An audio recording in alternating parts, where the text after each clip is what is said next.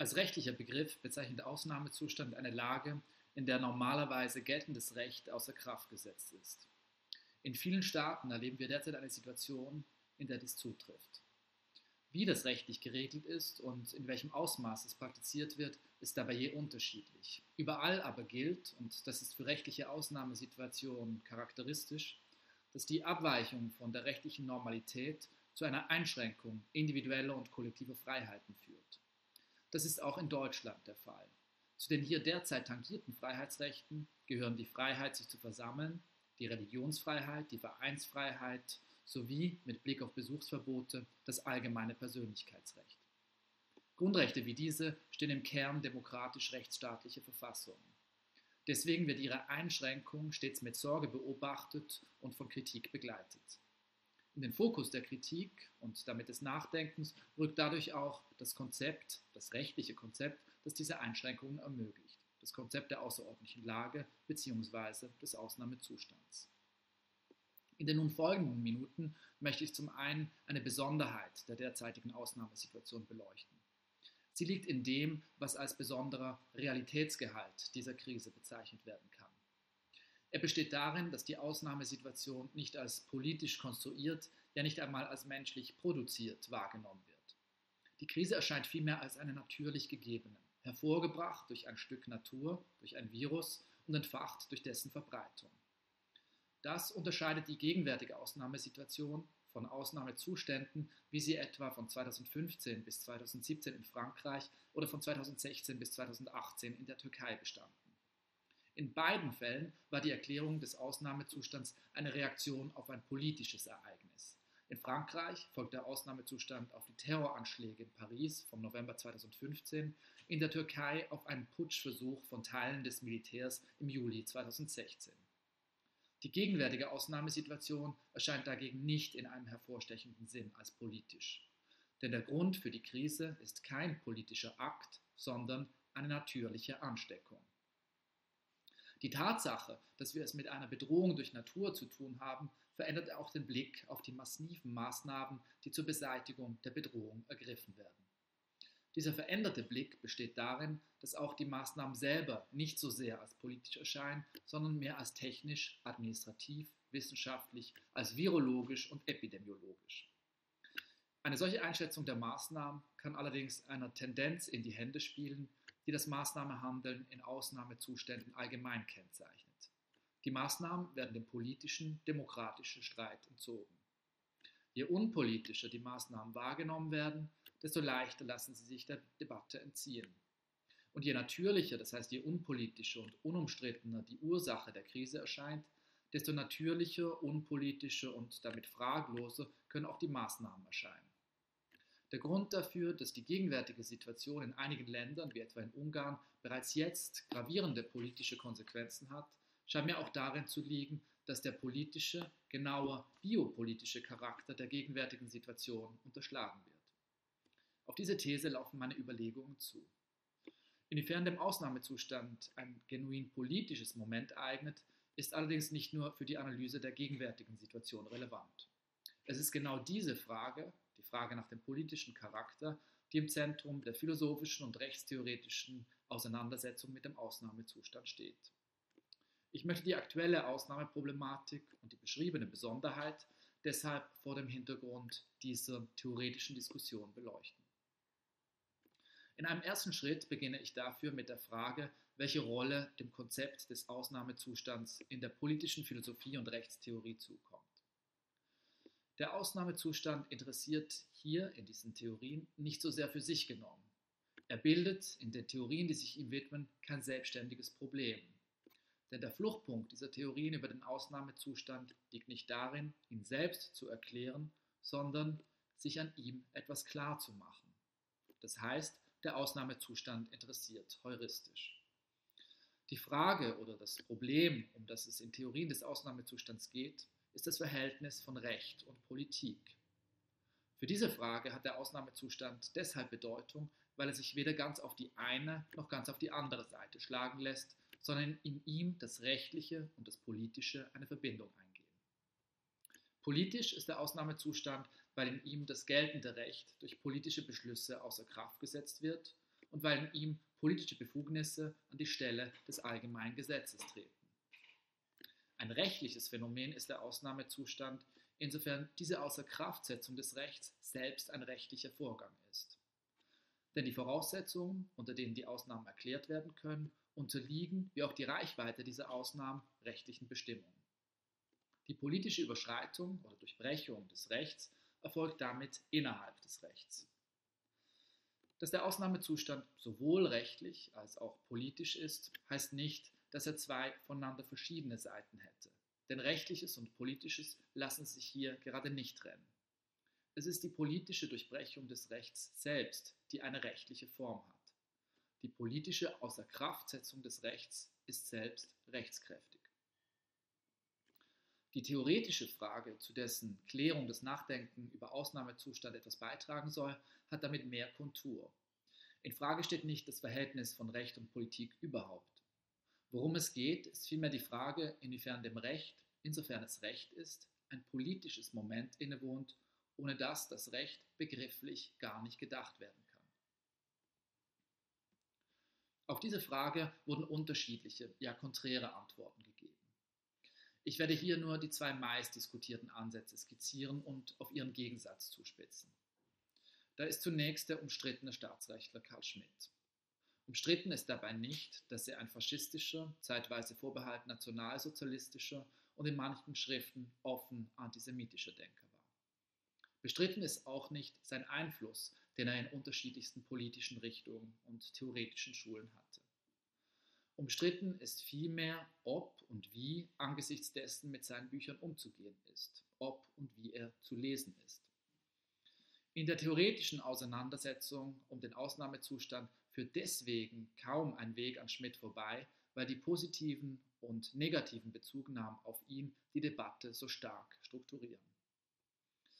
Der Ausnahmezustand dient bei Schmidt heuristisch der Klärung zweier verschiedener Begriffe.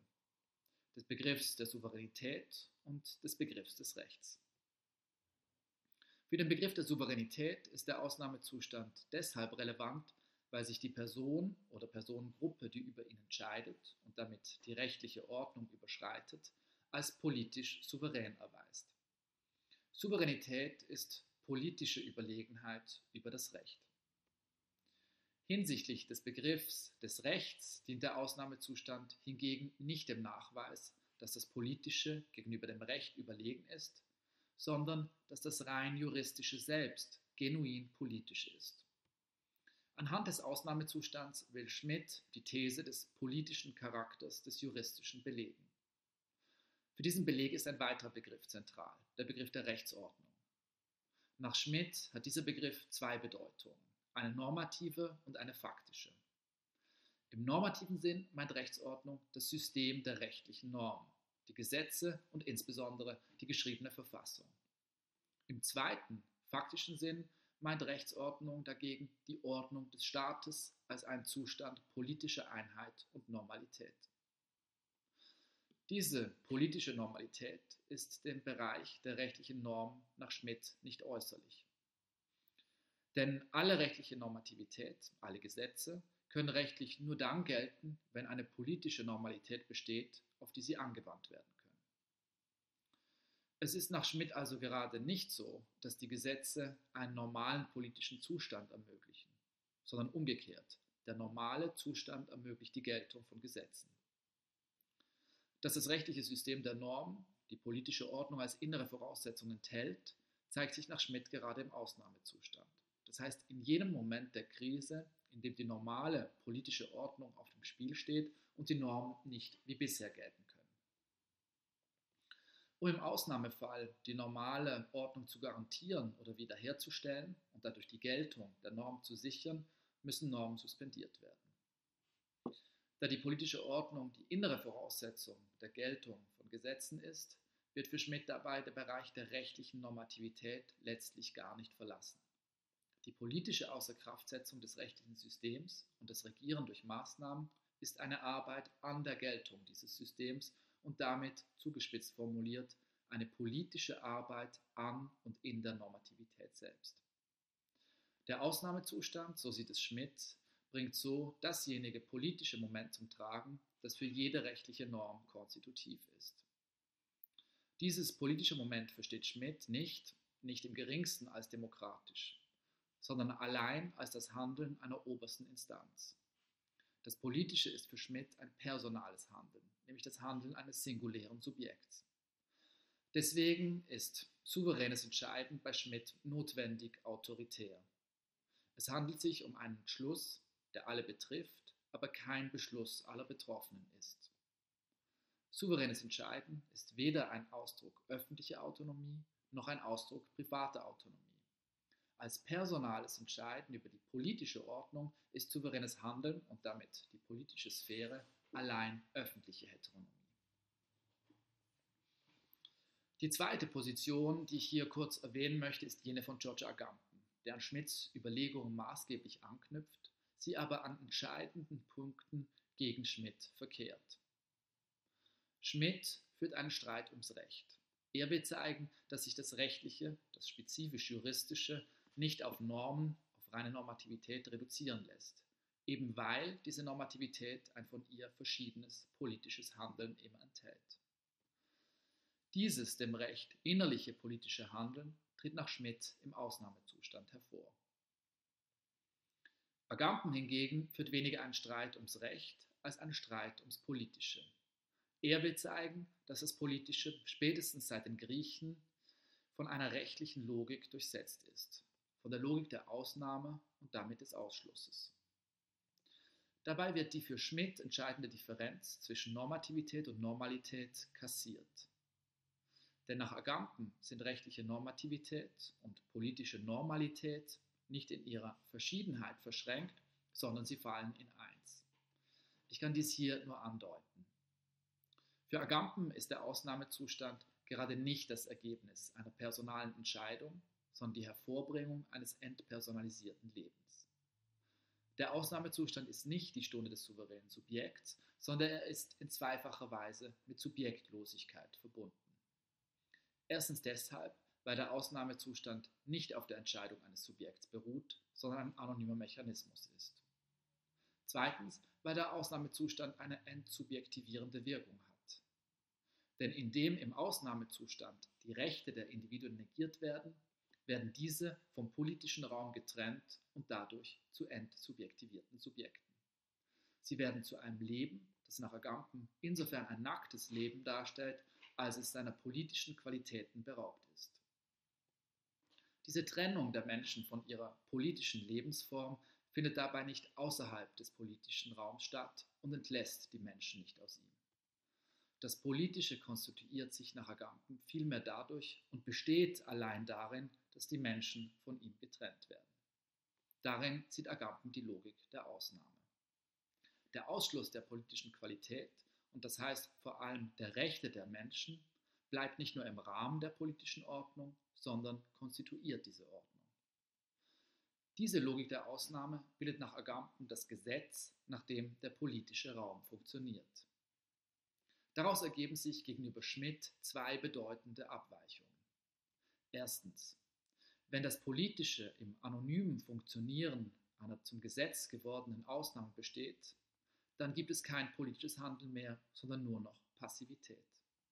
Über den Ausnahmezustand wird nicht entschieden, sondern er nimmt seinen Lauf.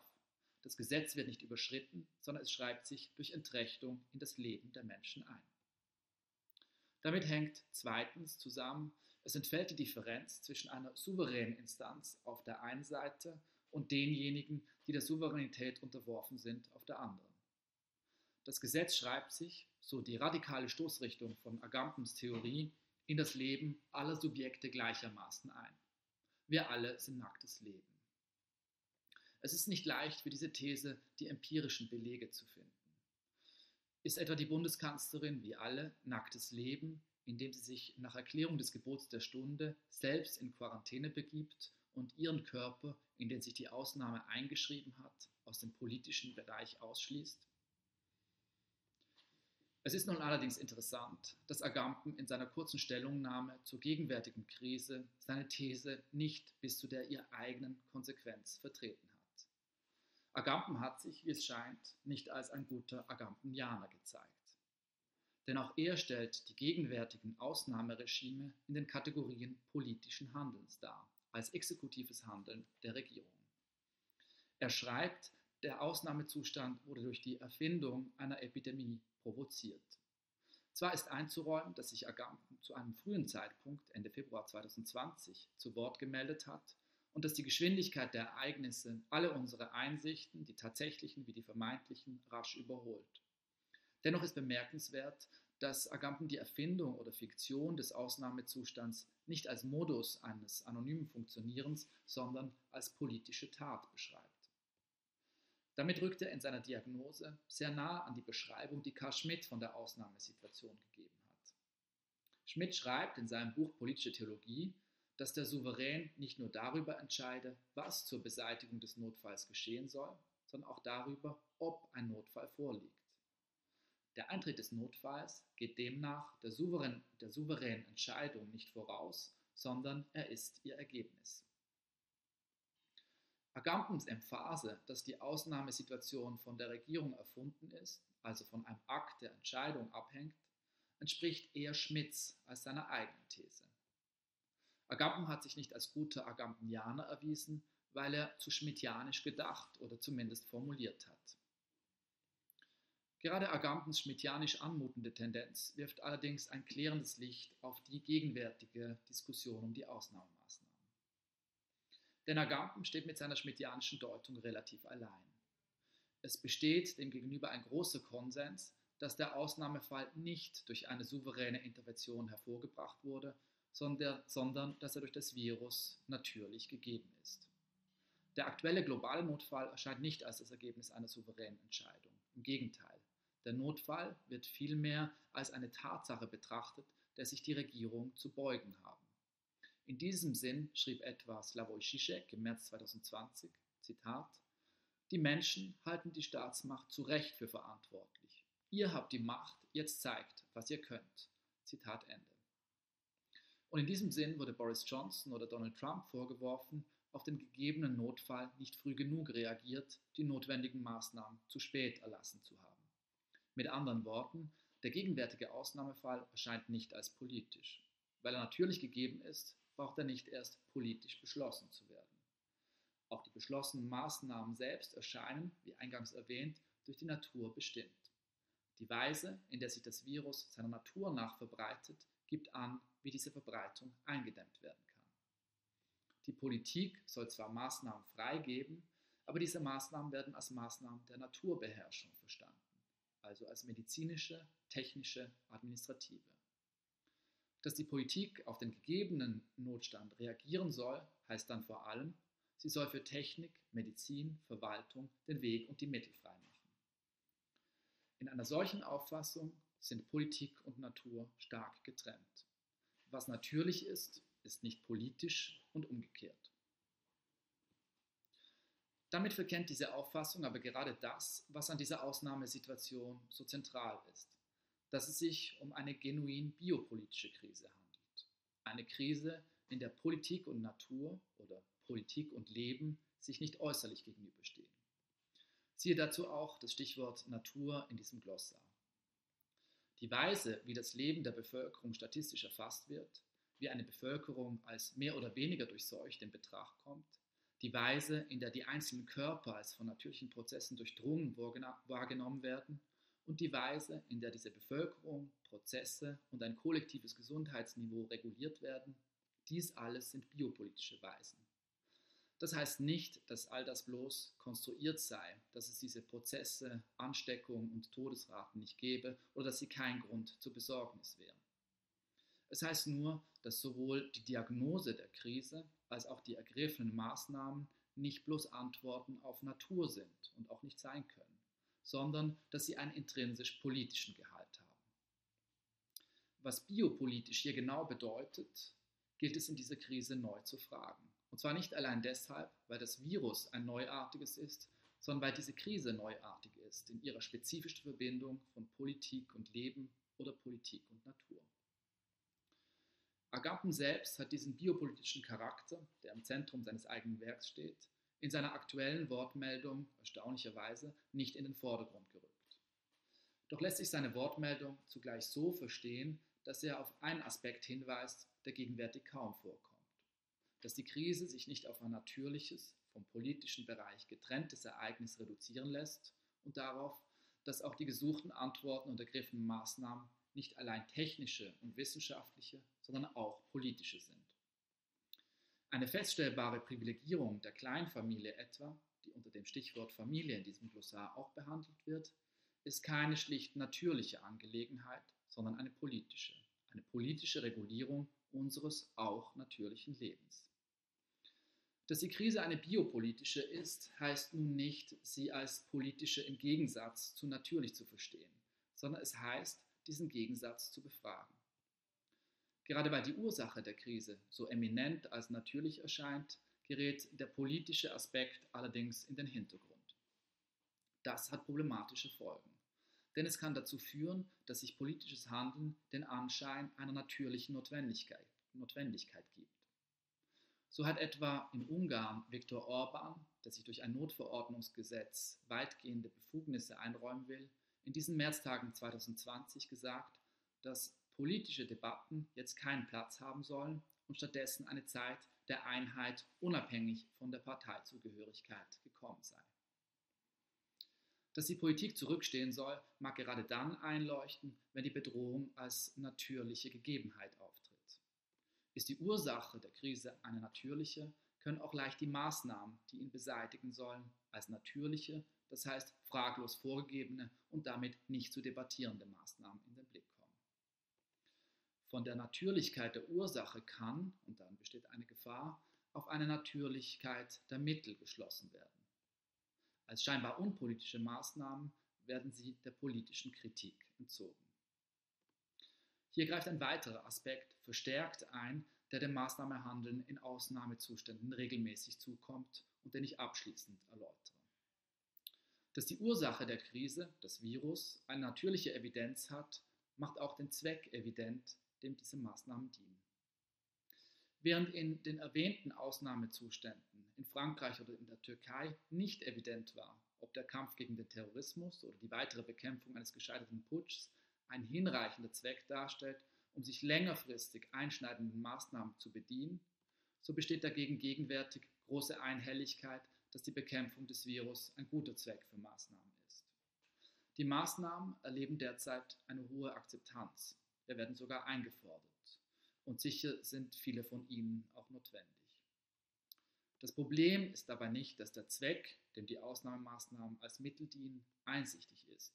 Im Gegenteil, nur durch einen begründeten Zweck lässt sich rechtfertigen, dass überhaupt Mittel ergriffen werden. Allerdings, je mehr Gewicht der Zweck hat, desto leichter wird es, sich hinsichtlich der Anwendung der Mittel von weiterer Begründung zu entlasten. Dies kann eine Verselbstständigung der Mittel gegenüber ihrem Zweck verstärken. Sie können auch zu anderen Zwecken genutzt werden und sich etwa gegen die richten, die am Rand der Bevölkerung oder als ihr nicht zugehörig betrachtet werden. Hinsichtlich des Ausnahmezustands in Frankreich wurde so ein präemptiver Fokus auf Musliminnen festgestellt. Und es ist zumindest zu vermuten, dass auch die gegenwärtigen Maßnahmen gegenüber bestimmten Gruppen polizeilich stärker durchgesetzt und juridisch strikter sanktioniert werden. Gerade wenn der Zweck, wie in der aktuellen Situation, allgemein anerkannt ist, müssen deshalb die Mittel desto kritischer befragt und auch desto demokratischer diskutiert werden. Vielen Dank.